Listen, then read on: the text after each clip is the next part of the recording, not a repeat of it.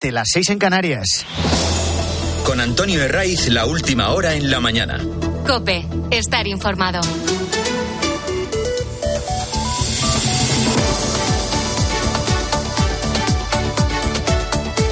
Muy buenos días, bienvenidos si eres de los que te incorporas a esta hora, la mañana del fin de semana de COPE. A medida que vaya avanzando este domingo, lo del cambio de hora va a ir perdiendo relevancia. Si te levantas ahora y tienes en la mesilla, en la cocina o donde sea algún reloj analógico, pues ya sabes que tienes que retrasarlo una hora.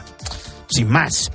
Hemos entrado ya en el horario de invierno y el tiempo nos acerca a esta estación. Seguimos dando la bienvenida a ese carrusel de borrascas. A la última le han llamado Celín y se está haciendo notar de forma especial en Galicia. Vigo continúa recuperándose de las inundaciones de las últimas horas por toda la ciudad. Es el sonido en pleno temporal, una tromba de agua, fuertes rachas de viento en la playa de Apunta, en Redondela. Se han registrado más de 300 incidencias en el conjunto de Galicia y varios vuelos han sufrido cancelaciones. En toda esta zona de Vigo sigue activo el aviso naranja, por lo menos hasta mañana lunes. Hoy las rachas de viento podrían superar los 80 kilómetros por hora en el tercio norte de la península. Las temperaturas continuarán por debajo de los 20 grados en la mayor parte de España. Y para la semana que entra, ¿qué? ¿Qué nos espera? El lunes estará marcado, mañana lunes, por una bajada de temperaturas en la mitad sur de la península. También por las lluvias en Andalucía, Extremadura, en el centro y al final del día en la zona de los Pirineos. Lluvias que van a ser protagonistas, por lo menos hasta la jornada de todos los santos. Eh, en el Partido Socialista se viene dando un extraño fenómeno por el que sus dirigentes son capaces de aplaudir con la misma efusividad una cosa y justo la contraria. ¿Que Sánchez asegura que jamás va a pactar con los separatistas? Es aclamado. ¿Qué dicen aquellos que me acusaban de ser un político que quería todo por el poder y que estaba dispuesto a pactar con los independentistas todo con tal de ser presidente del gobierno? Esto es de archivo. Eh, y si Sánchez defiende eh, ya no solo el pacto con los independentistas, sino la cesión, la humillación, la entrega a todas y cada una de sus exigencias, también es aclamado. En el nombre de España, en el interés de España, en defensa de la convivencia entre españoles, defiendo hoy la amnistía en Cataluña por los hechos acaecidos en la década. Estos del Comité Federal de este sábado, los aplausos siguieron y siguieron. Todavía unos cuantos, bastantes segundos más, lo que demuestra que la capacidad de Sánchez para domesticar a los suyos es infinita. Es una de las cuestiones que se ha evidenciado en el último Comité Federal del PSOE que por cierto ha dejado de ser, ya lo había hecho, ¿eh? pero esta vez de forma mucho más clara, ha dejado de ser un órgano de debate para convertirse en un elemento más del partido en el que escenificar la sumisión al líder. Que Sánchez cambia de opinión o directamente miente. Los fieles siguen a pies juntillas sus listados porque les va el cargo en ello. El resto de lo que salió del comité no sorprende absolutamente a nadie. Que Sánchez reconozca abiertamente la amnistía sin apenas discusión interna no deja de ser un escalón más dentro de una estrategia que inició incluso adelantando las elecciones en plenas vacaciones de verano y que consolidó la misma noche del 23 de julio. Dice que el perdón total, que la medida de gracia para borrar el pasado delincuente de los separatistas, lo acabas de escuchar, en boca de Sánchez, es en el nombre de España, en el interés de España, ha recalcado. ¿Acaso hay mayor acto de desigualdad que beneficiar a un grupo de delincuentes? ¿Acaso hay mayor acto de desigualdad que el de premiar fiscal y económicamente a determinados territorios en perjuicio del resto? Eso no es hacerlo por España, ¿no? Eso es un simple interés personal. Porque lo que antes era inconstitucional, ahora es constitucional simplemente por una necesidad. Sánchez está en manos de Junts y sus siete votos y de Esquerra y sus siete votos. No era nuestro plan para este momento. ¿Ha cambiado algo en la realidad que justifique un cambio por nuestra parte? La respuesta es sencilla. Sí, las elecciones del 23 de julio. Bueno, son argumentos, el de España y ahora el de la necesidad-virtud, el del resultado de las elecciones, que no son complementarios. ¿En qué quedamos? O lo haces por España, que no es verdad, o lo haces por una simple necesidad para mantenerte en el poder. Aunque eso implique traicionar los principios de tu propio partido. Los dos argumentos ya digo que son no son complementarios, no lo son. Y uno es directamente mentira. El otro es tremendamente peligroso. Apelas a aquello de que el fin justifica los medios para comprometer primero los valores y principios de tu partido y segundo, para beneficiar a unos pocos españoles en perjuicio del resto. ¿Qué más pasó en ese comité? También previsible. La única voz que se alzó contra la amnistía fue la de Emiliano García Paje. Tiene el, respaldo de la mayoría absoluta en Castilla-La Mancha. Cuenta con el apoyo de la vieja guarda socialista, encabezada por el expresidente Felipe González. Pero dentro del comité nada de nada. Se quedó solo. Y luego sus palabras no van a tener ninguna consecuencia, van a ser papel mojado porque ni uno de los diputados castellano-manchegos que el PSOE tiene en el Congreso, son ocho, va a votar en contra de la investidura de Sánchez y tampoco en contra de la amnistía. El resto, pues, pues eso, se quedan en palabras. Bueno, yo me reafirmo fuera mis propias posiciones. Creo que hay argumentos muy sinceros y francos. Yo creo que el presidente ha dado el paso de, abordar directamente el problema que todo el mundo comenta en España y que no se abordaba, que es el de la amnistía. Yo discrepo abiertamente, sinceramente no. La sumisión del conjunto del Comité Federal a Sánchez es total. De hecho, Paje recibió la contestación de sus propios compañeros. Ni un apoyo salvo en su equipo del PSOE de Castilla-La Mancha que cuando el resto, de forma coral, el resto de palmeros aplaudía a Pedro Sánchez cuando defendía públicamente ya la amnistía, cuando abrazaba este perdón total, se mantuvieron sentados los de Castilla-La Mancha. Y el resto, incluso críticas al presidente Paje. En tono de mofa alguna, revestida de una falsa ironía. El líder de los socialistas gallegos, que es Valentín González Formoso, llegó a decir que igual al que tienen que amnistiar en el PSOE es Paje. Igual que necesita de ese perdón dentro del partido es el presidente castellano manchego por todas las manifestaciones que está haciendo en contra del amado líder. Este es el nivel. Así de amaestrados y de domesticados tiene Sánchez a los suyos. Y esta es la ausencia del debate interno, que es también un gran problema. A la salida, el diputado Oscar Puente, exalcalde de Valladolid, también iba contra Paje.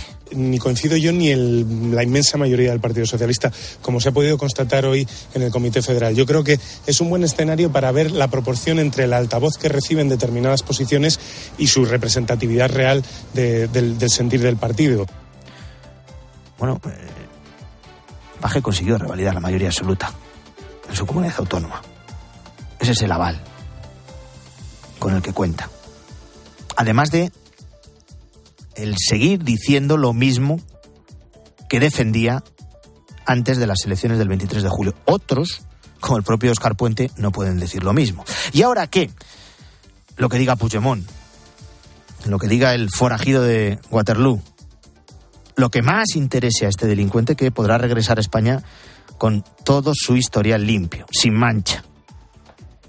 Y aquí la vicepresidenta del Gobierno en funciones, la líder de Sumar, Yolanda Díaz, manifiesta, mm, yo no tengo el dato para asegurar si es un deseo o una realidad. En breves días ya tendremos investidura de Pedro Sánchez y nuevo gobierno de coalición progresista. Por tanto, gracias por tanto. Aquí ya digo que es difícil distinguir entre información real y, y deseo.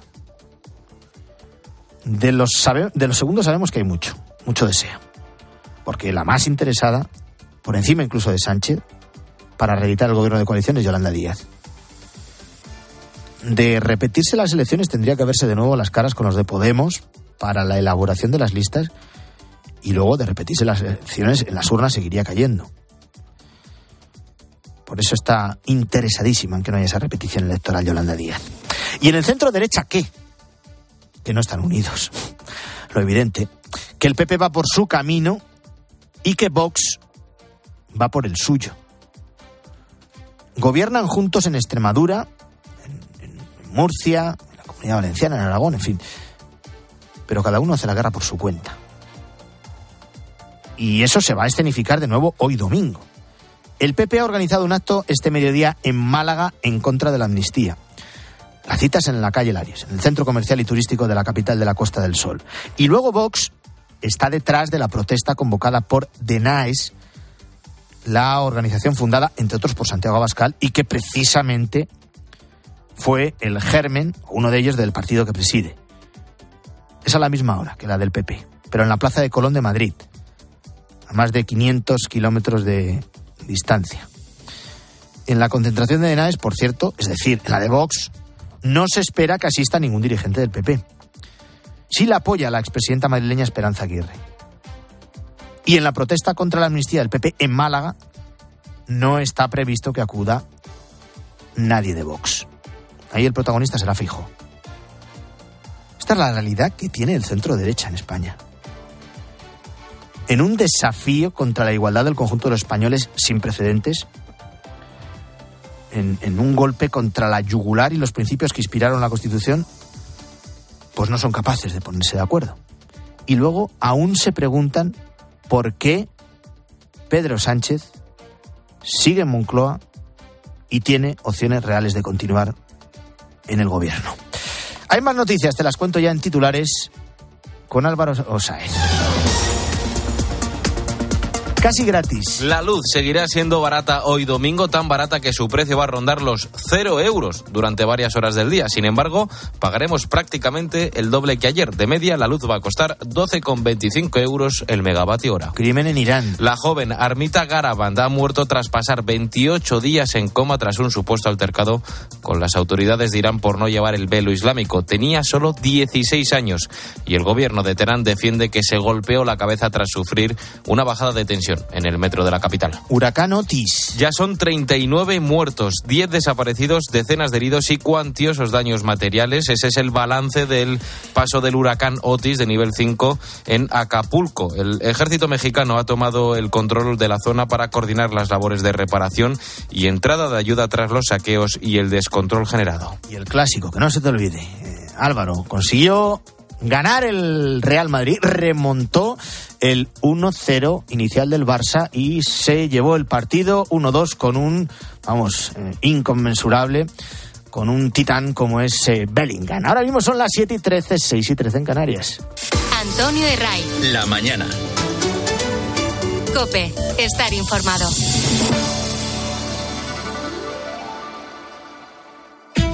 Usted escucha hablar de pateras, pero ¿alguna vez se ha preguntado cómo se vive un viaje en una de ellas? Estamos en la isla del Hierro. No comimos nada, pero en este momento... Durante cinco días no comisteis nada en la patera. No. Cope. La radio es más radio cuando nos escuchamos. Buenos días.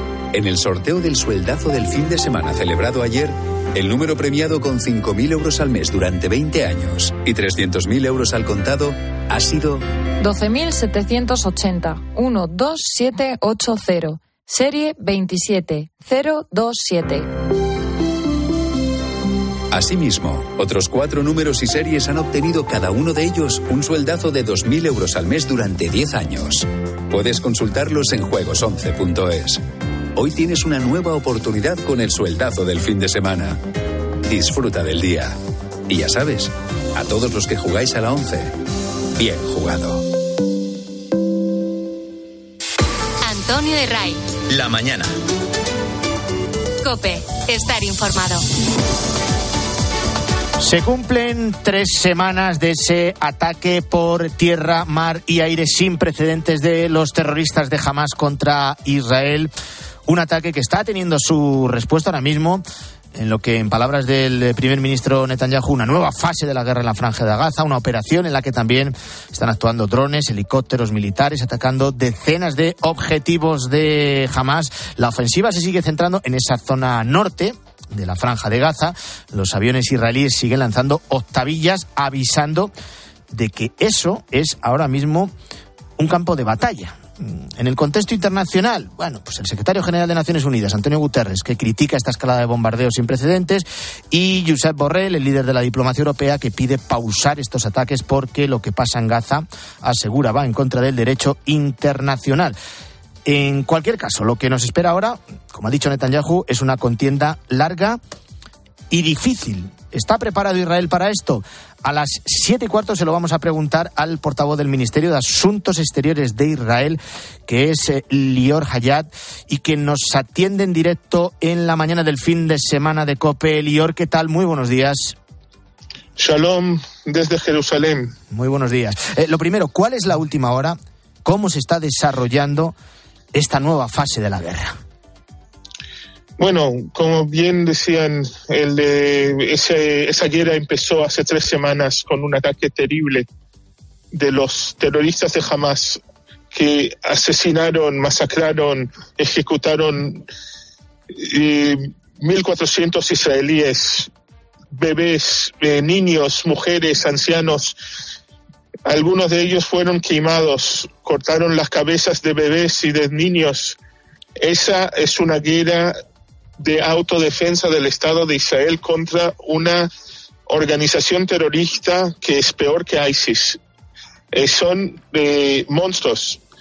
Y la única manera de terminar esa guerra es eliminar el control militar y el control político de Hamas de la Franja de Gaza. Y eso justamente lo que estamos haciendo. Nosotros pedimos que la población civil de la Franja de Gaza salga de las zonas que están en eh, zonas de batalla para que el ejército israelí pueda luchar contra los terroristas de Hamas que utilizan su propio, eh, propia población como escudos humanos. Es una eh, organización que pide la muerte de nuestros ciudadanos y de vuestros ciudadanos, de, eh, de, los ciudadanos de ellos también. Es una cosa que el mundo eh, entero y especialmente el mundo libre debe apoyar esa lucha contra el terrorismo, ese mal total que, ese, que representa el Hamas. Lior, eh, la misión ahora mismo eh, no es solo acabar con toda la estructura de los terroristas de Hamas, sino también recuperar a los más de 200 secuestrados por esta eh, organización terrorista. Aquí, Lior, la diplomacia está siendo fundamental con intermediación de terceros países para ello. ¿Qué noticias tienen sobre estos rehenes que todavía están en manos de los terroristas? Es cierto, hay 230 rehenes que fueron secuestrados en, Israel, entre ellos niños, mujeres, eh, ancianos, un bebé de nueve meses. Algunos de los niños vieron en sus ojos cómo eh, los terroristas, los monstruos, asesinan sus padres y después los secuestraron es cuando hablamos de la situación humanitaria en la franja de Gaza, la situación de los rehenes es una catástrofe humanitaria y todo el mundo tiene que mandar un mensaje muy claro que los devuelven ahora mismo. No podemos esperar ni un solo día para eso. Y es uno de los objetivos principales de, de esa guerra, es liberar los 230 rehenes que están en manos de los monstruos de Hamas. Hay países en la zona, y, le voy a citar Turquía, por ejemplo, que critica duramente las actuaciones de Israel en la franja. El, eh, primer ministro Erdogan, de hecho, el primer ministro turco acusa a su país de cometer crímenes de guerra. Eh, como consecuencia, habéis llamado a consultas a todo vuestro cuerpo diplomático del país para mm, revalidar las relaciones, eh, reevaluar las relaciones bilaterales. ¿Pasará así con todos los países que se posicionen a favor de Palestina? No es a favor de Palestina, tengo que ser muy claro son a favor de los terroristas. Si alguien mira las atrocidades que, hizo, hicieron los terroristas de Hamas en el 7 de octubre, los asesinatos, las ejecuciones, eh, quemaron eh, familias enteras vivas eh, y no nos llaman terroristas, no estamos en el mismo, no estamos viviendo en el mismo mundo. Y eso eh, es un mensaje muy claro. El que niega a admitir el ataque terrorista brutal de los terroristas de Hamas no es no podemos eh, conversar con esa parte. Y, lamentablemente estamos viendo, y me deja terminar ahora Un, segundo, porque estamos viendo una ola, especialmente en las redes de, los, de, redes sociales, de negación del masacre. Gente que están eh, eh, pusiendo teorías de conspiración diciendo que no, no existió el masacre de los Hamas. Hay dos razones por eso. O es que esa gente que apoya el terrorismo de Hamas tiene vergüenza por lo que hicieron sus amigos, o que es peor, que están tratando de reescribir la historia y tratar de que eh, construir una nueva paralela historia para no poder que porque no pueden enfrentar la realidad que la realidad es que los terroristas de Hamas masacraron 1.400 personas. Es el peor pogrom desde el Holocausto. Y eso eh, significa que Israel tiene el derecho y el deber de luchar contra los terroristas de Hamas para defender su población. Si hablamos de crímenes de guerra, hay miles de crímenes de guerra que los terroristas de Hamas están haciendo todos los días. Están, eh, han lanzado más de 8 mil misiles a la población civil en los últimos tres semanas.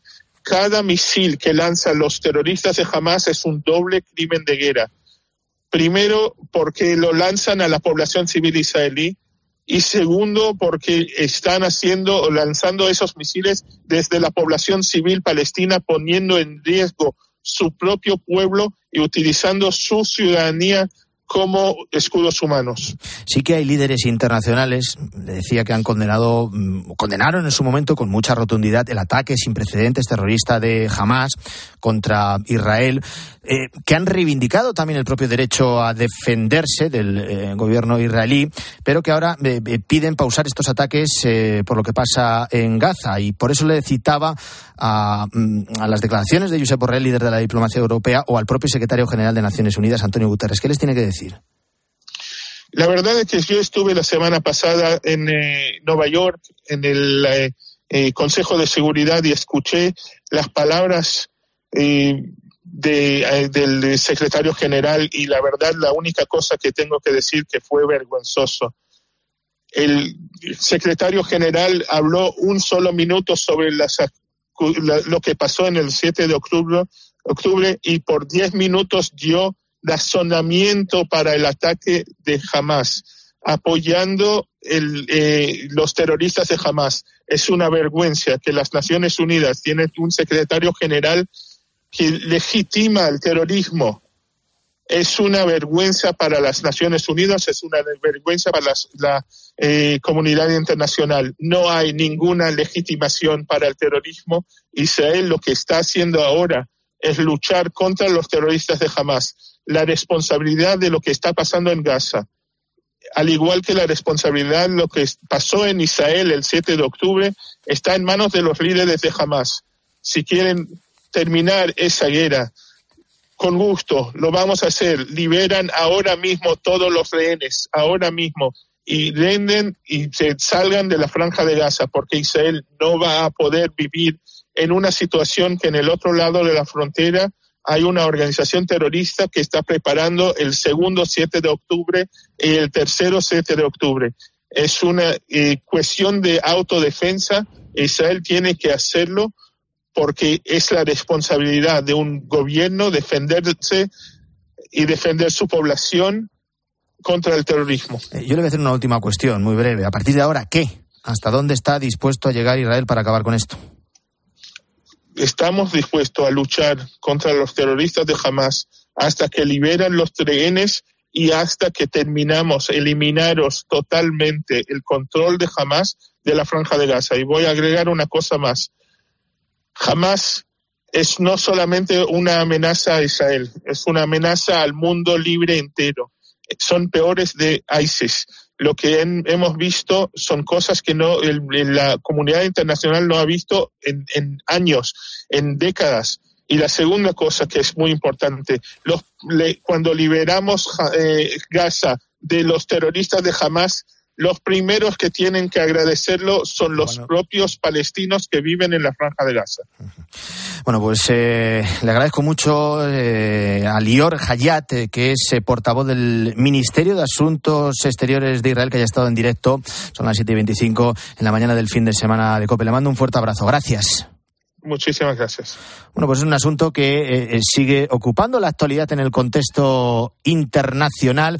Aquí en España seguimos pendientes del drama migratorio. El ministro del Interior, Fernando Grande Marlasca, viaja este lunes a Senegal para analizar con las autoridades de Dakar el control de las rutas migratorias. Marlasca tratará de reactivar las devoluciones periódicas de sus migrantes tras un mes de llegada récord de pateras con más de 13.000 personas solo a Canarias. Un drama que este sábado nos dejaba una, una tragedia.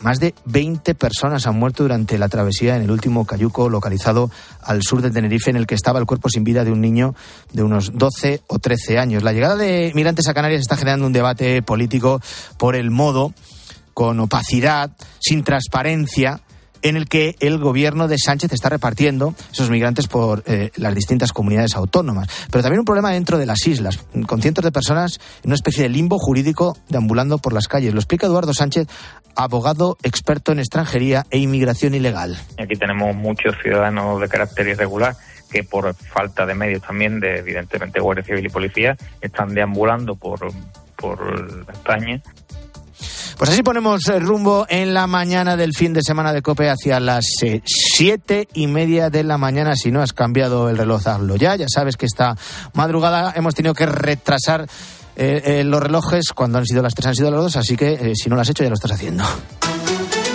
Antonio de Ray. La mañana. Escuchas Cope. Y recuerda, la mejor experiencia y el mejor sonido solo los encuentras en cope.es y en la aplicación móvil. Descárgatela. Un pincho de tortilla, por favor. ¿Con cebolla o sin cebolla?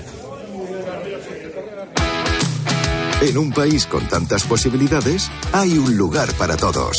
Descubre nuestra cama Citroën Made in Spain con condiciones especiales hasta fin de mes. 细作 El seguro de hogar de línea directa ahora también se ocupa de todo lo importante en caso de que ocupen tu vivienda, para que estés tranquilo cuando no estás en casa. Te acompañamos durante todo el proceso, sí, sí, de principio a fin, desde la asistencia en las gestiones jurídicas hasta la rehabilitación de tu vivienda una vez recuperada. Cámbiate y te bajamos el precio de tu seguro sí o sí. Llama al 917-700-700 o ven directo a lineadirecta.com. El valor de ser directo. Pase. A ver, relájese y cuénteme. Verá, doctor, soy jefe de obra y nadie me entiende. Cuando voy a comprar material de construcción, el dependiente me mira como si le hablara en arameo. Pues hombre, vaya usted a Big Man. De profesional a profesional, somos los todo del sector, los de siempre. Y también atendemos a los que no saben tanto. Soy David de Carlas. Ahora, por la reparación o sustitución de tu parabrisas, te regalamos un juego de escobillas Bosch y te lo instalamos gratis.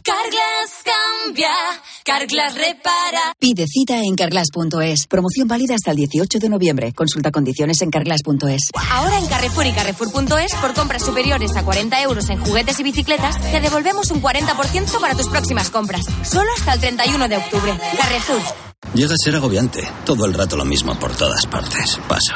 Un 30% de los españoles ha dejado de tener interés por las noticias, pero una gran mayoría sigue tomándose 20 minutos para reflexionar, para ver la realidad como es, contada desde el rigor y la objetividad. Información para que tengas tu propio punto de vista. 20 minutos, diario abierto. Apuntarse al gym para ir a las 6 de la mañana es para pensárselo. Pasarse al SEAT León híbrido con SEAT Flex es tan fácil como posponer la alarma. Puedes adaptar la cuota según tus necesidades y al final decides si lo cambias, lo devuelves o sigue siendo tuyo. También en versión híbrido enchufable, con todas las ventajas de la etiqueta cero. Infórmate en SEAT.es. Los goles de tu equipo solo se viven así en tiempo de juego. Ahí lo tienes para la historia. Lamine Yamal marca para el Betis. ¡Ojo Bellingham! ¡Chuta gol, gol, gol! Ahí está otra vez. Tiempo de juego con Paco González, Manolo Lama y el mejor equipo de la radio deportiva. Un año más, el número uno del deporte.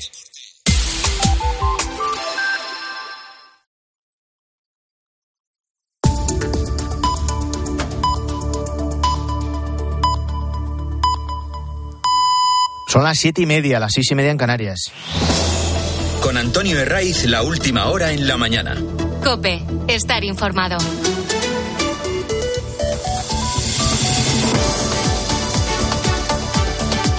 ¿Qué tal? Muy buenos días, bienvenidos si te incorporas a la mañana del fin de semana de Cope. Eh, ya sabes que es eh, domingo 29 de octubre, que nos vamos hasta las ocho y media y que enseguida te voy a contar cómo va a afrontar esta semana Pedro Sánchez para negociar su investidura. Eh, ahora ya sí, hablando abiertamente de amnistía, pero antes se cumple justo una semana del ataque mortal a una mujer por una jauría de perros en la localidad zamorana de Roales del Pan. Ella tenía solo 27 años. En la localidad se decretaron tres días de luto oficial. Se llamaba Arancha, era enfermera y, vivía con sus padres en un pueblo de apenas 900 habitantes donde se conocen absolutamente todos. Como tantas otras veces había salido a pasear por un camino entre su pueblo, entre Roales y la Iniesta. Iba sola cuando le sorprendió una jauría de perros que eran de pastoreo la mayoría mastines. Arancha no pudo hacer nada. Cuando llegaron los servicios de emergencias estaba muerta. Los perros fueron localizados posteriormente por agentes del SEPRONA, de la Guardia Civil de Zamora, y, todavía toda la localidad está consternada por, por este suceso. David García es el alcalde de Rurales del Pan. En Mediodía Cope contaba cómo eh, se encontraban los vecinos de su pueblo después de este ataque a una vecina con resultado de muerte. La noticia es un mazazo, es algo que nos cuesta hasta respirar.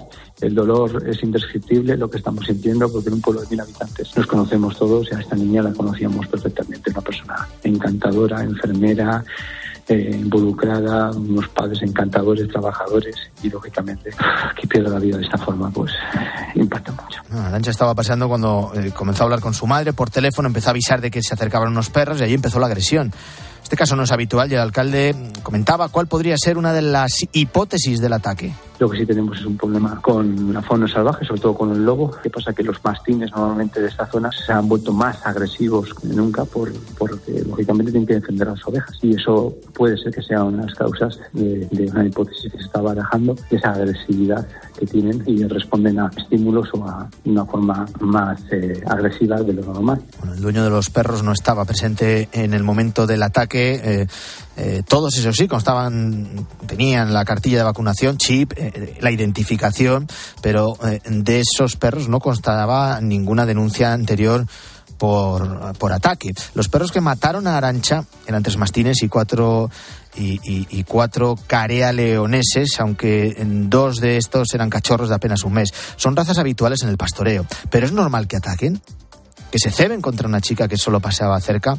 Bueno, pues lo explicaba Cope el veterinario Jesús Castillo. Perro mastín es un perro que normalmente se utiliza para guardar el ganado, sobre todo ovejas. Son muy perseverantes y muy cuidadosos y normalmente no dejan que se toque a las abejas. Si están guardando un sitio, pues lo normal es que no dejen entrar tampoco. Y es raro que ataquen, pero a veces, pues si ellos ven peligrosidad, pues pueden atacar. Y el de carea, pues son perros que normalmente, pues eh, a lo mejor ellos solos no atacan, pero cuando están en manada, se pican entre ellos y por eso ha podido ocurrir lo del ataque a esta otra de las preguntas que surgen es eh, a qué se enfrenta el dueño de esos perros. Pues, pues para saber más sobre las cuestiones legales hemos hablado con Javier Blanco, abogado especialista en responsabilidad civil. Comenta que lo primero es indemnizar a los familiares de la fallecida, eso en el ámbito civil, pero que por la vía penal lo ve difícil, ya que se deberían cumplir un par de condiciones. Para que se dé el, homicidio imprudente, pues se tiene que dar una serie de parámetros que pueden ser que en este caso se dé. Para empezar, aunque los mastines no están dentro del catálogo de perros potencialmente peligrosos, se les considera asimilados a perros potencialmente bueno, pues sí, se cumple una semana del ataque mortal a una mujer por una jauría de perros en la localidad zamorana de Roales del Pan. Vamos con más noticias con Álvaro Sáez. Pedro Sánchez escenifica el apoyo de su partido para pactar con los independentistas. El presidente del gobierno en funciones defiende por primera vez la amnistía a los implicados en el proceso porque, según él, es la única vía que le permitiría seguir siendo presidente y reeditar una coalición de gobierno con Yolanda Díaz. Sánchez abraza la medida de gracia en el interés de España, según él, como una medida necesaria para profundizar en ese reencuentro que defiende el líder del PSOE en Cataluña. Lo que es una necesidad le llama interés de España. La crisis migratoria deja víctimas mortales este fin de semana en Canarias. Más de 20 personas han muerto durante la travesía en el último cayuco localizado al sur de Tenerife, en el que ya estaba el cuerpo sin vida de un niño de unos 12 o 13 años. El resto de cadáveres ya habían sido arrojados al mar, según el relato de varios supervivientes. En lo que llevamos de año, más de 40.000 personas han llegado a nuestras costas. Y el Real Madrid se lleva el primer clásico de la temporada con un gol de Bellingham en el descuento Manu Pérez.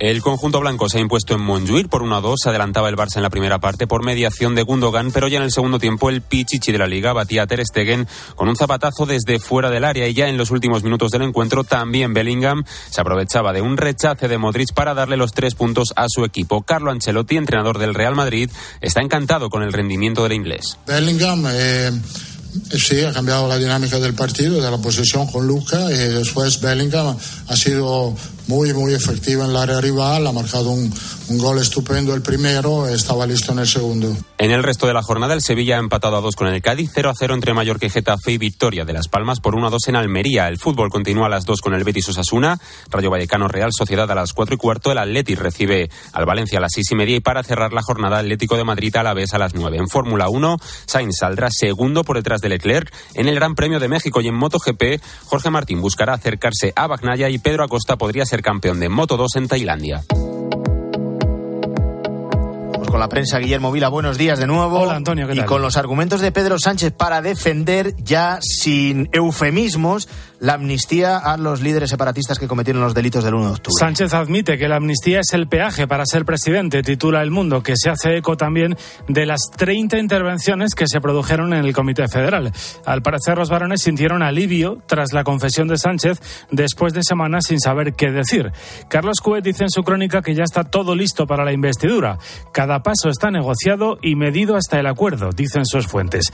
En ABC explican cómo Paje ahonda su soledad como voz discrepante al pacto con los independentistas. Mientras, Feijó, lo leemos en La Razón, denuncia que Sánchez no habla en nombre de la mayoría de España. Precisamente la derecha dividida va a contestar hoy al desafío confirmado por Pedro Sánchez. Vox en Madrid y el Partido Popular en Málaga. Leemos en el mundo que como si de un resorte se tratara, la derecha saltó ayer bruscamente contra Pedro Sánchez, que creen que se ha quitado la careta y que ambos partidos esperan una respuesta masiva en los actos que han convocado para hoy. El PP lo apuntabas en Málaga, Vox en la madrileña Plaza de Colón.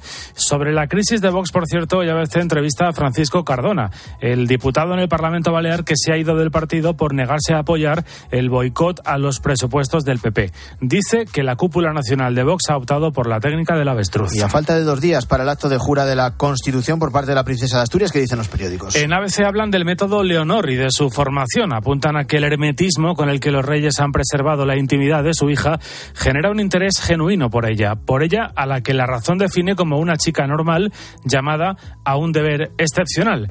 Explican que su condición institucional de heredera se consolidará cuando preste juramento y que así la princesa estará legalmente en condiciones de ocupar el trono en caso de que falte su padre. Sin duda, un acto, el de este martes en el Congreso, que va a pasar a formar parte de los libros de historia 7 y 38, 6 y 38 en Canarias. Antonio de Ray. La mañana. Cope. Estar informado.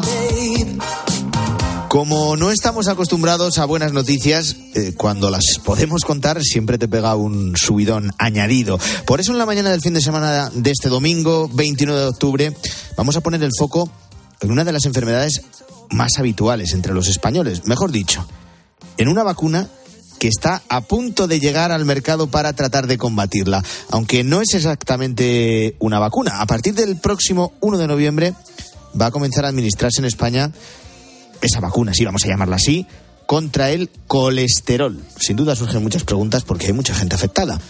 Uno de cada dos españoles mayores de 18 años tiene el colesterol alto, el colesterol elevado. Es una de las primeras eh, cuestiones que solemos mirar cuando nos dan los resultados de un análisis de sangre. También uno de los comentarios más repetidos quizá en el momento más inadecuado, como es el de una comida copiosa, ¿verdad? Bueno, eh, ojo porque ese colesterol malo está detrás del 60% de los infartos agudos de miocardio. Y te recuerdo que las enfermedades cardiovasculares son la primera causa de muerte y de hospitalización en España. Y aquí el colesterol tiene mucho que ver. Hay muchas preguntas en el aire. ¿Cómo va a ser esa vacuna? ¿Va a servir para todo el mundo? Vamos a intentar responderla. Alicia García, ¿qué tal? Buenos días. ¿Qué tal? Buenos días, Antonio. Sí, mira, lo primero vamos a recordar que el colesterol es una grasa natural que circula por la sangre. Lo que ocurre es que si los niveles son más altos de 200 miligramos por decilitro, es así como se mide, pues puede ya provocar problemas cardiovasculares. Hasta ahora la medicación que se toma es una pastilla diaria, las estatinas. Seguro que, suenan a nuestros oyentes porque es un fármaco de uso muy común. De hecho, en una década, la venta de estatinas ha subido un 50%. Bueno, el colesterol suele estar normalmente asociado a una mala alimentación, también al sedentarismo pero ojo que no siempre es así. El caso es que muchas personas eh, ven en esta vacuna una gran noticia, aunque enseguida vamos a precisar que no está indicada para todo el mundo. A Sonia, por ejemplo, le diagnosticaron un colesterol congénito. Tengo 55 años y me diagnosticaron colesterol hace 20, por lo cual es un colesterol congénito que conlleva tomarme medicación diaria para tenerlo más o menos controlado. Y por supuesto, pues analíticas cada cierto tiempo para ver cómo lo llevas o cómo no lo llevas. Por lo cual una vacuna me parecería algo fantástico. Bueno, lo previsto es que la vacuna del colesterol llegue a España el 1 de noviembre. Se va a administrar en dos dosis, se pondrá la inyección dos veces al año y se financiarán los casos de enfermos cardiovasculares de mayor riesgo. ¿Cómo funciona? Bueno, este medicamento interfiere con el ARN y limita la producción de los niveles de, del LDL, que es el colesterol malo. Y aunque le estemos llamando así, realmente no es una vacuna. Lo explica en COPE el doctor José María Mostaza, jefe de sección de medicina interna del Hospital de La Paz en Madrid no es realmente una vacuna, aunque se está dando ese, ese nombre. Lo que hacen es eh, evitar que se fabrique en el hígado una sustancia, una proteína, que sabemos que destruye los receptores de LDL. Los, receptores de LDL son unas puertecitas por las que el colesterol malo, el colesterol LDL, es eliminado de nuestro cuerpo. Y esas puertecitas, pues, son destruidas por una proteína. Si nosotros eh, evitamos que esa proteína se produzca, lo que hacemos es que esas puertecitas están más tiempo en la superficie del hígado limpiando el colesterol de la sangre. Bueno, pues ya decíamos que el colesterol es una de las enfermedades más habituales entre los españoles. Por eso es clave recordar que la vacuna no será prescrita a todos los pacientes y que tampoco sustituirá al tratamiento oral, es decir, a las pastillas. Realmente no sustituye al tratamiento oral. Lo que hace es que lo complementa. En aquellas personas que parten de unos niveles extraordinariamente altos de colesterol, como son las hipercolesterolemias familiares, y que es insuficiente con el tratamiento oral, este tratamiento lo complementa. Con las pastillas conseguimos bajar aproximadamente a la mitad el colesterol de nuestro cuerpo, pues si inyectamos esta sustancia lo bajamos todavía más, a la mitad de nuevo sobre lo que ya habíamos reducido.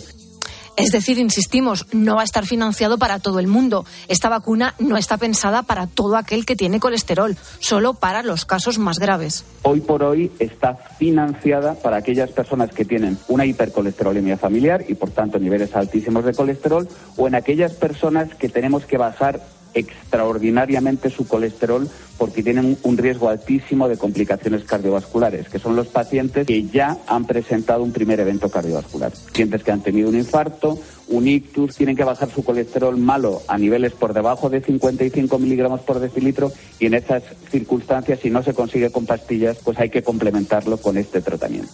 Bueno, ya lo escuchamos. Ni es una vacuna ni tampoco es la solución a todos los problemas, pero sin duda es un gran avance fundamentalmente para los casos más graves. Una de las principales novedades es que solo se va a administrar dos veces al año, esto lo hemos contado, lo que se traduce en, más comodidad para el paciente y ya teníamos eh, otro, otros fármacos que se llaman inhibidores de la PTSK9 que están disponibles desde hace varios años y que también producen una reducción muy importante del colesterol LDL, es decir, similar, un 50% parecido al inclisiran, pero esos fármacos que también se utilizan, que se administran de forma inyectable, en inyección subcutánea, eh, hay que utilizarlo con una inyección cada dos o cuatro semanas. Y este, pues claro, es solamente dos veces, dos veces al año. No sé, después de la primera dosis se da una segunda a los tres meses y luego ya son cada, cada seis meses.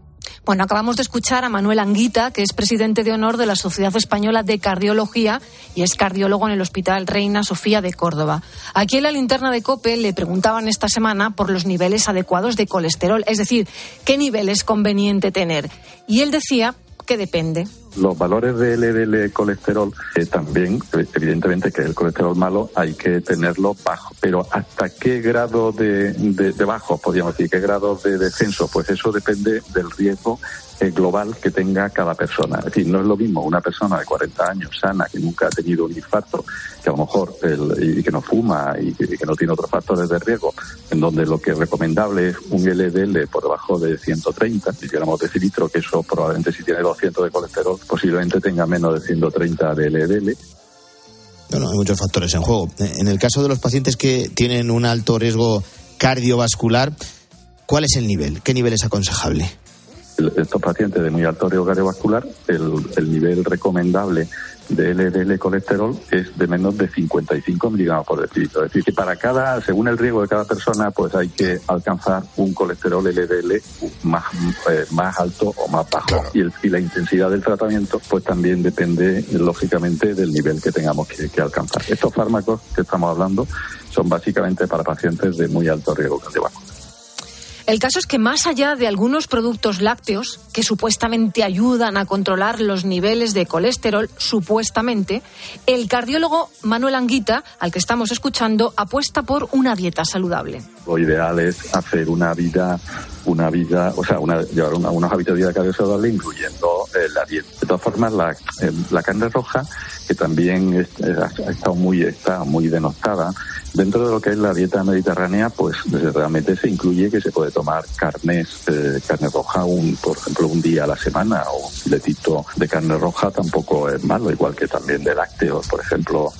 No, hablar de colesterol a muchos nos lleva a, recordarnos que nos tenemos que hacer de vez en cuando también un chequeo, un análisis de sangre para comprobar si los tenemos en, si lo tenemos en el nivel adecuado. En todo caso, insistimos, no es una vacuna no lo es, pero sí que supone un gran avance para esos casos más graves de colesterol.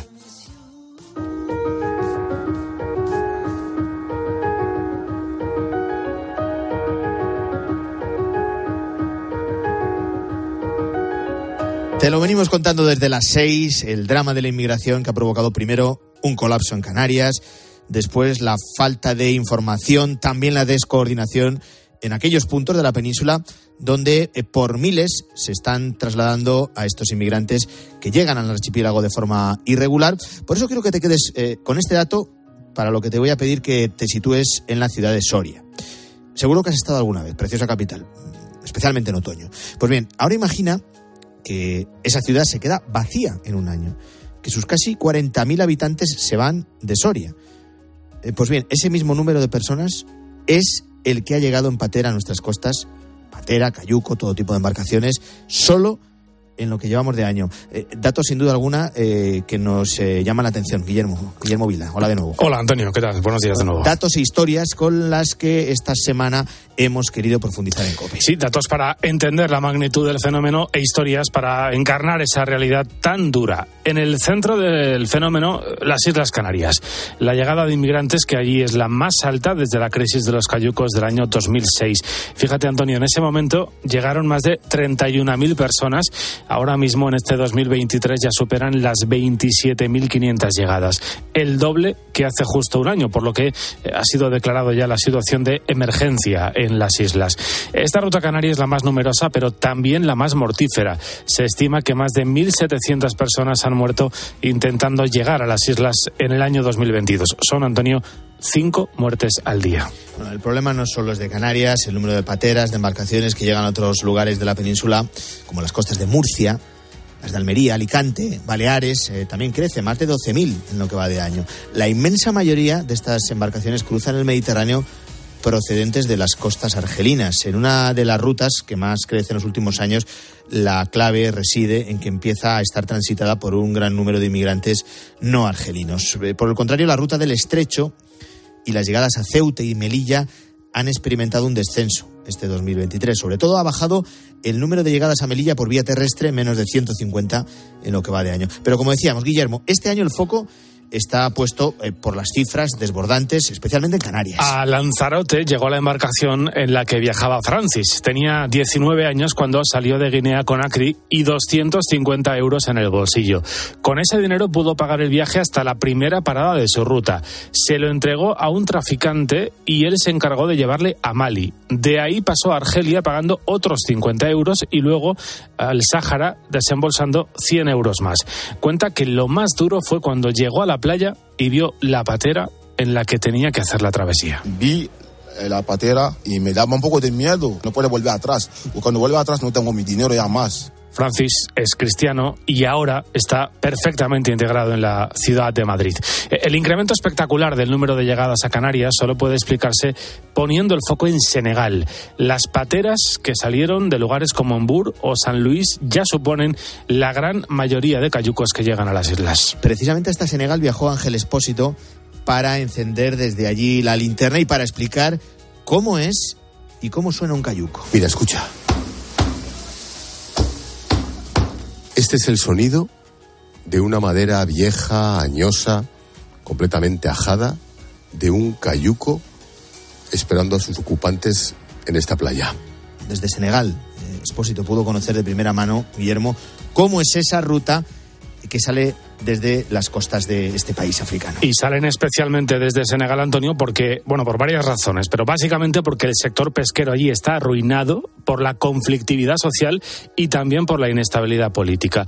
Y Antonio, lo de que Expósito lo conoció en primera persona, de primera mano, no es una exageración. Literalmente a bordo de un cayuco de los pequeños, aquí cabrían unas 50 personas apiñadas. Si nos situamos, estamos en la costa de Mbur, eh, al sur de Dakar, en Senegal, entre la capital, Dakar, y lo que sería Gabón, la desembocadura del río. Los eh, inmigrantes se adentran algunas millas desde esta localidad, van en paralelo hacia a la costa mauritana, el Sáhara, luego atraviesan directamente hasta Canarias, donde las corrientes son muy complicadas, pero la distancia es menor. Y lo hacen, Antonio, en embarcaciones muy precarias que van atestadas de personas casi sin espacio para moverse, unas embarcaciones que no paran de, de balancearse y que no están pensadas, desde luego, para adentrarse en alta mar y que comen allí lo que pueden, como le contaba Fuseni a Carlos Herrera. ¿Qué comían ustedes en la patera? ¿Cómo se alimentaban durante esos días? Eh, galleta, couscous, lo echamos agua encima de couscous y lo ponemos un poco de azúcar y ya está. ¿Traían agua? ¿Traían de todo? Bueno, sí, agua por si acaso, si patera pierde y traemos un par de agua. Bueno, Fuseni ahora se dedica a destruir cayucos como en el que él llegó hace ahora 14 años. ¿Qué buscan? ¿Por qué ponen en riesgo sus vidas? Y sobre todo qué futuro les espera a los inmigrantes que se adentran en una travesía tan peligrosa. Alberto Herrera hablaba con algunas de esas personas, personas como Bubacar. Cuando, cuando viajamos, nueve días, cinco días no había nada de comida, no teníamos nada, ni agua, no faltaba nada. O sea, el cinco días que esto significa no comimos nada. Abillu también nos explica sus razones, que llevan el nombre de su familia, a quien envía el dinero que él consigue ganar en Europa. Y me llama, me dice que necesita eso, y yo lo mando eso. Y, por ejemplo, a veces al mes yo puedo enviar 300, 350 a veces. Si tiene más, yo mando más. Bueno, son los testimonios de algunas personas que se quedaron en Canarias después de su travesía. Pero ¿qué pasa con aquellos otros que llegan a la península? Pues con algunas de estas personas ha hablado Pilar García Muñiz. Sí, en Mediodía Cope se ponía el foco en el punto final de ese viaje tan incierto. Los inmigrantes, bueno, salen de su país huyendo unas veces de la guerra, otras de la pobreza, del hambre o de la persecución religiosa. Eh, Pilar García Muñiz, como apuntabas, hablaba con Ousmane en Cercade, que es el servicio capuchino para el desarrollo y la solidaridad, la ONG que ayuda a la integración de los inmigrantes. Pero saliste de tu país siendo un niño, con 14 años. Con 14 ¿Por qué decidiste dejar Guinea? Porque para mejorar la vida y estudiar. Cuando sales en mi país, tengo en mi cabeza, puedes estudiar más en Europa, pero cuando llegue es otra vida. Y es que este es precisamente uno de los problemas de este fenómeno, que a los inmigrantes se les vende algo, se les pone unas expectativas delante que luego al llegar a Europa pues son eh, muy diferentes. Y si hay un punto en Europa simbólico de la llegada de inmigrantes es Lampedusa. Allí hace 10 años eh, 368 inmigrantes, en su mayoría eritreos, perdieron la vida en el Mediterráneo tratando de llegar a esta isla italiana. La isla Antonio vive además en las últimas semanas, en los últimos meses, nuevos colapsos después de recibir más de 10.000 inmigrantes, un número muy superior al total de la población que reside habitualmente allí. Eh, nuestro compañero Fernando de Aro estuvo en Lampedusa, eh, en un centro de eh, acogida de inmigrantes, muy pequeño, un sitio donde llegan a diario y donde escuchan a diario historias realmente terribles. Algunos han visto cómo sus compañeros de viaje han muerto ha llegado, por ejemplo, en los últimos días un niño de tres años que no tenía a nadie que le acompañase y que no hablaba ninguna lengua que se pudiese precisar cuál era. En ese centro de internamiento caben 600 personas, pero el gobierno italiano ni siquiera quiere aumentar su dimensión porque dicen eso podría provocar un efecto llamada. Bueno, son las historias y los datos que nos ayudan a entender la magnitud de este desafío global, del drama de llegar a Europa que experimentan cada año miles y miles de personas y que no es un problema específico de España, es del conjunto de la Unión Europea que lleva años sin ponerle una solución.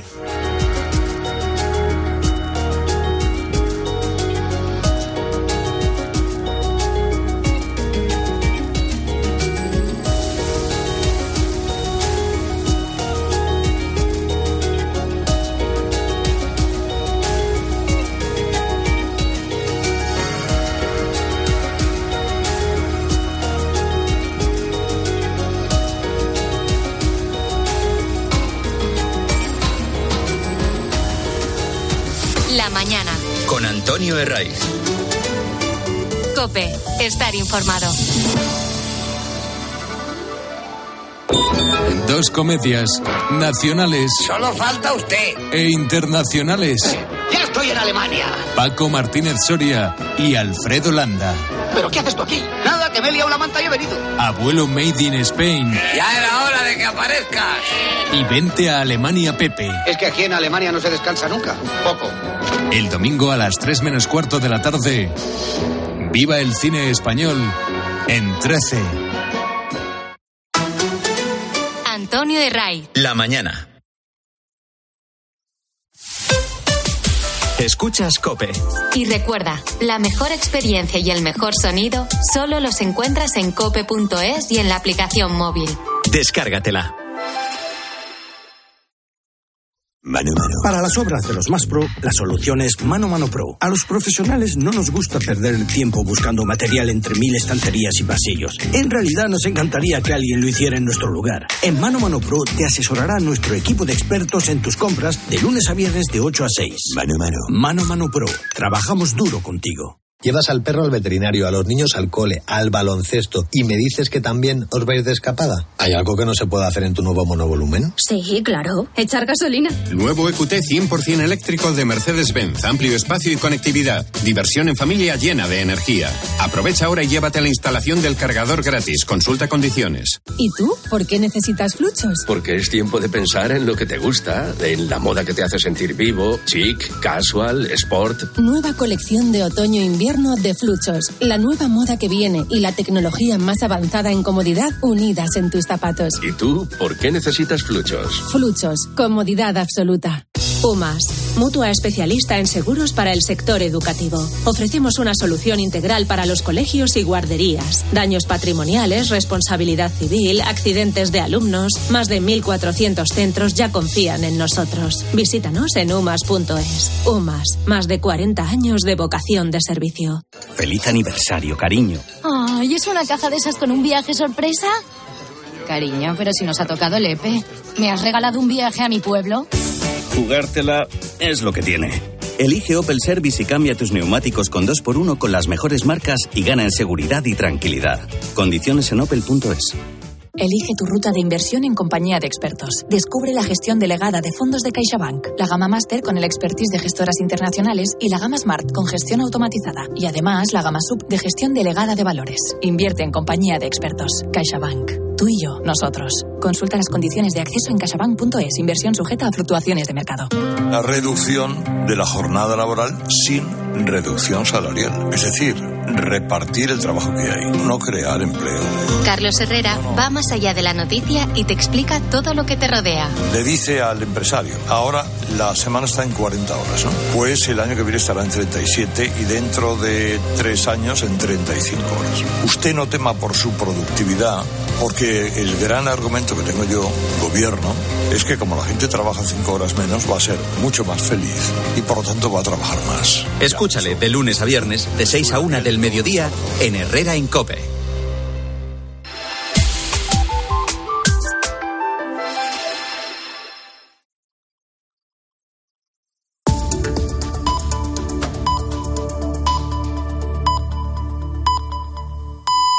Son las 8.